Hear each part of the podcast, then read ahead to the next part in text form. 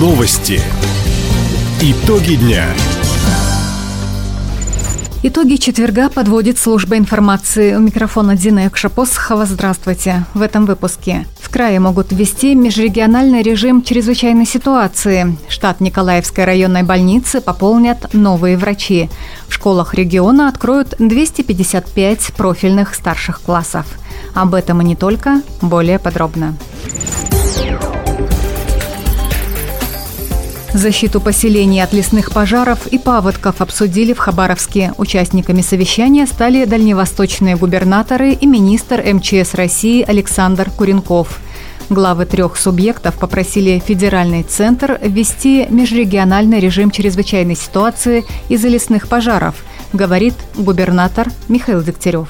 Мы совместно с главами соседних регионов, это Якутия и Магаданская область, обратились в Рослесхоз и правительственную комиссию по объявлению межрегионального режима ЧС. Надеемся на положительное решение. Александр Вячеславович Куренков нас поддержал. У нас работают сегодня парашютисты, десантники пожарные из Бурятии, Приморья и из Федерального резерва 50 человек. Дополнительные силы запрошены. Нам своевременно их предоставляет МЧС. Сегодня в Хабаровском крае действует 48 лесных пожаров на площади почти 46 тысяч гектаров. Большинство очагов находятся вдали от поселений в Охотском, Аяномайском и Тугуро-Чумиканском районах. Причиной возгорания стали сухие грозы. С огнем борются 249 человек, в их распоряжении 10 единиц наземной техники и 14 воздушных судов. Мэр Хабаровска Сергей Кравчук встретился с жителями частного сектора Краснофлотского района и выслушал их просьбы о ремонте дорог. Как отметил глава администрации, работы на части улиц уже начались. Проезжую часть восстановят по нацпроекту «Безопасные качественные дороги». В Краснофлотском районе 11 улиц мы сделаем. Жители частных домовладелий тоже должны ощущать себя полноценными жителями города Хабаровска, имеют право на хорошую улицу, как на улице Майской, где сегодня уже закончены работы, берутся пробы для окончательного подписания актов выполненных работ. Как отметил Сергей Кравчук, прежде чем техника зайдет на улицы Хорышева, Каменогорскую, Таймырскую и Маяковского, здесь необходимо установить уличное освещение. Глава города поручил управлению дорог и внешнего благоустройства решить этот вопрос за счет городской казны.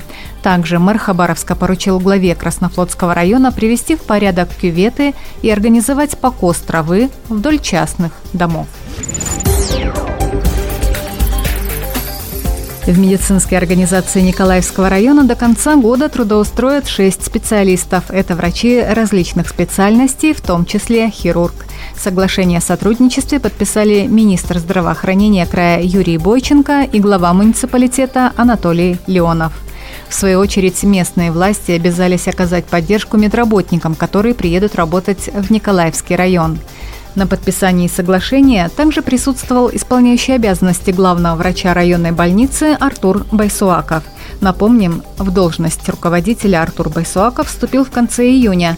Основная его задача – создать условия для привлечения врачей на север края.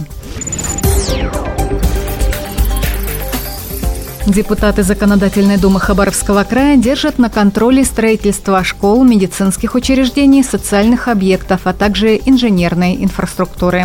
Накануне с отчетом о работе Минстроя региона на очередном заседании Комитета по вопросам строительства ЖКХ и топливно-энергетического комплекса выступил руководитель ведомства Алексей Дубов. Сегодня за счет федеральной и краевой казны в регионе возводят 70 объектов – 30 из них планируют сдать в этом году. В свою очередь, депутаты обратили внимание чиновника, что по ряду проектов сорваны графики строительства.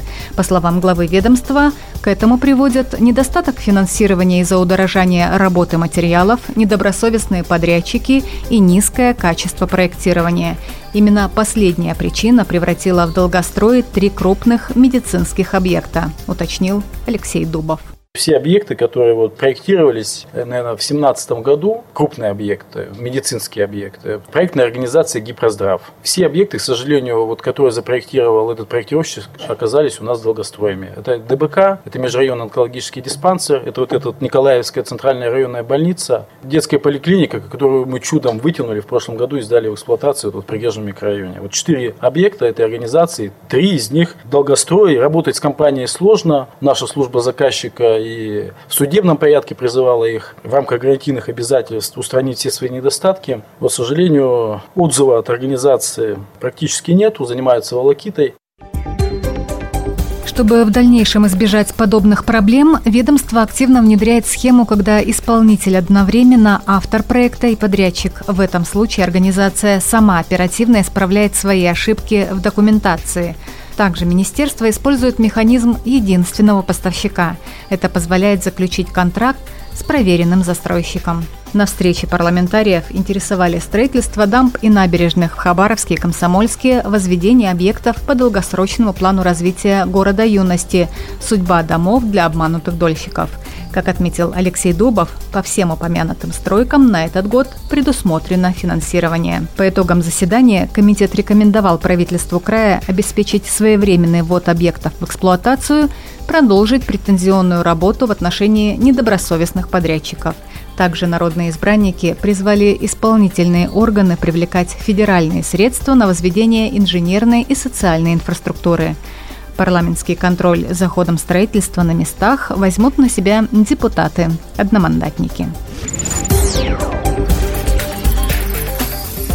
Сегодня в общеобразовательных школах края началась запись учеников в 10 классы. Для продолжения обучения родителям необходимо подать заявление и соответствующие документы.